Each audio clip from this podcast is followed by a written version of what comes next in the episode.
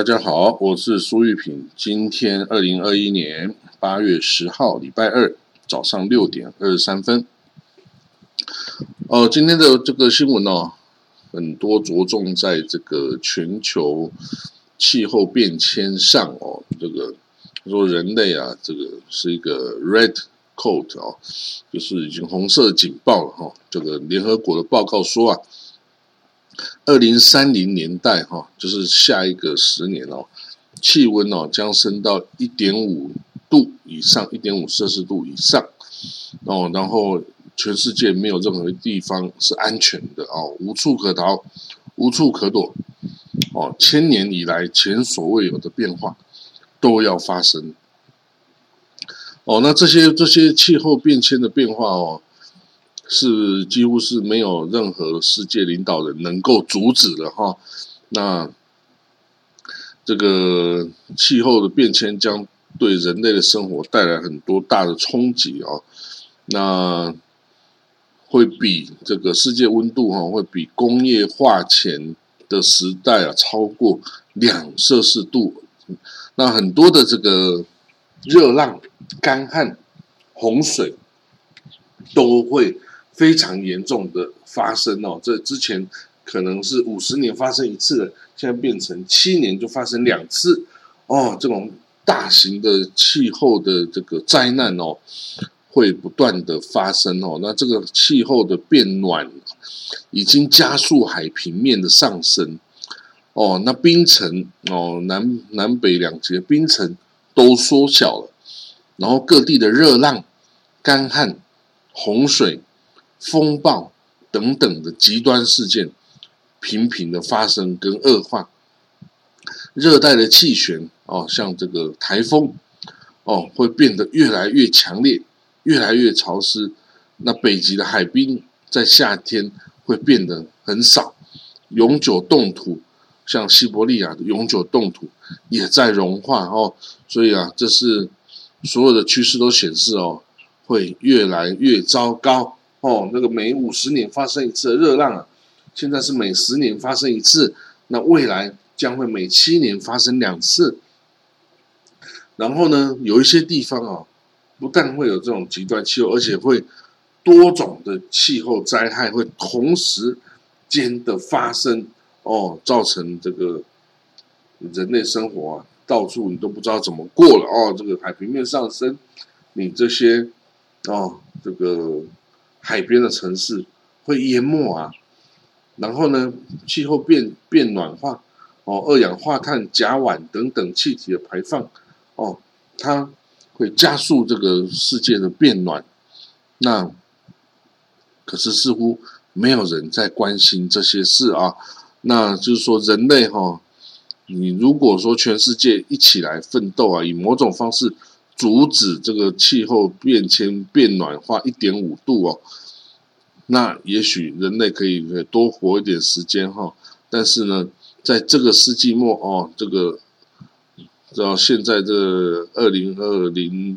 二零二一年到到二零九九年的时候啊，世界温度可能比现在高三点三度诶。那这样子人类到底要怎么活啊？真的还不知道哦。那时候的这个。生物是不是还能继续存在？也不知道哦。所以呢，现在啊，这个气候变迁是一个全球性的问题啊。一百多个国家做出非正式的承诺哦，要实施这个人类二氧化碳排放的这个清空哦，近零哈。那这个今年秋天啊，在这个苏格兰举办的气候谈判中，这是很重要的议题哦。说仍然有可能阻止很多最可怕的影响哦，但是只要看人类愿不愿意去做哈，因为大家可能觉得事不关己，这跟我没关系哦，这个不是我哦可以影响的，或者是怎么样哦，那这个以色列啊也同时显示哦，以色列科学家也同时显示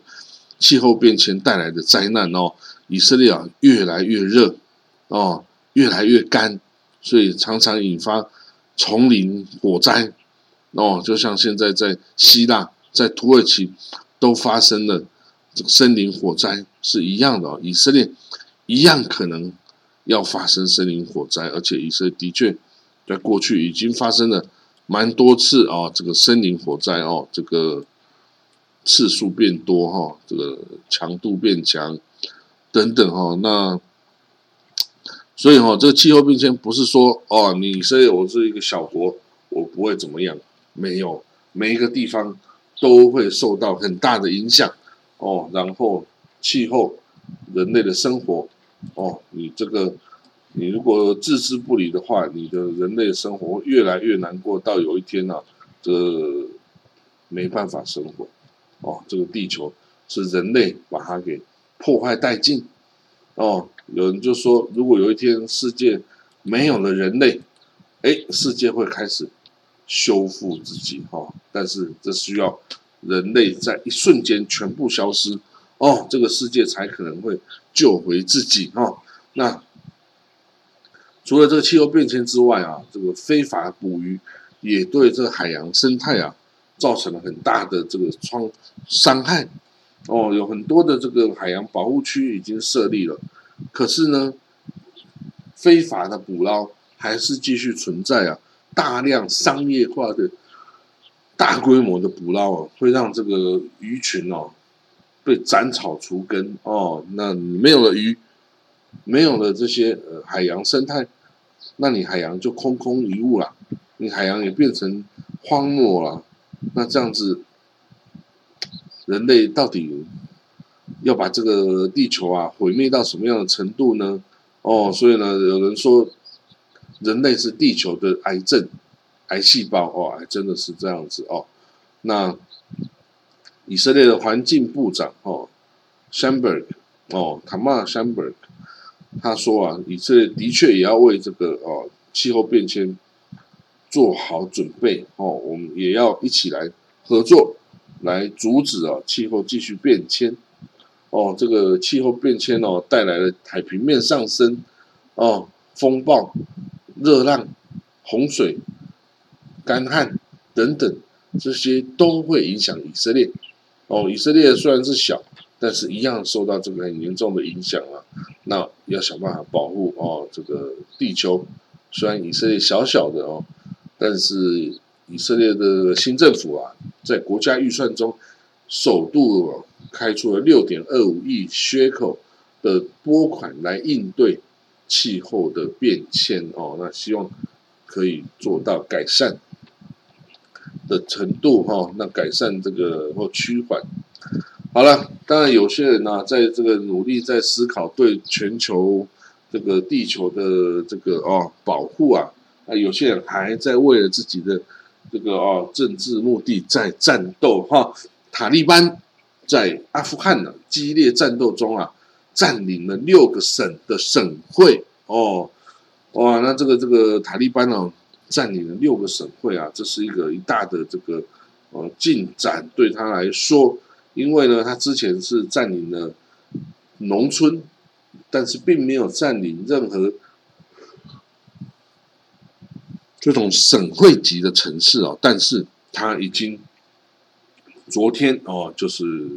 占领了六个城市哦，那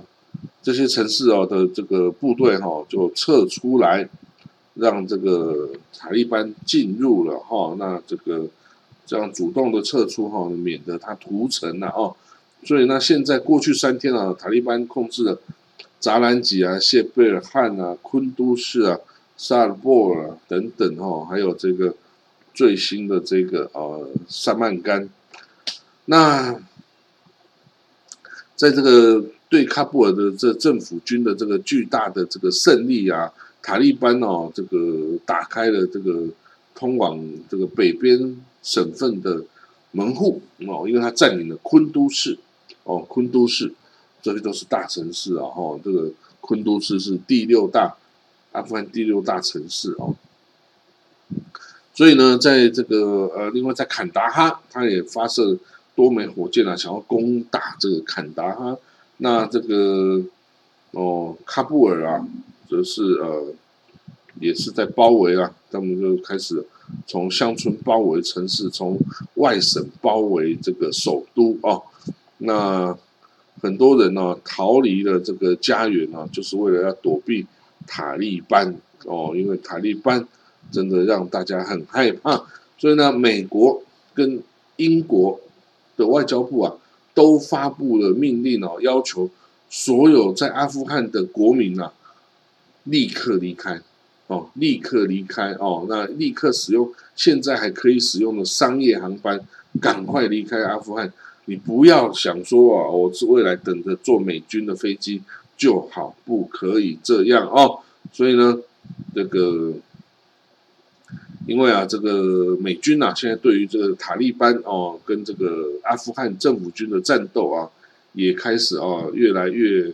悲观哦。他觉得这个政府军的意志力哦，跟他的领导阶层哦，是不是能够挡住塔利班的这个入侵哦？真的是有点困难呢，有点困难哈，所以这个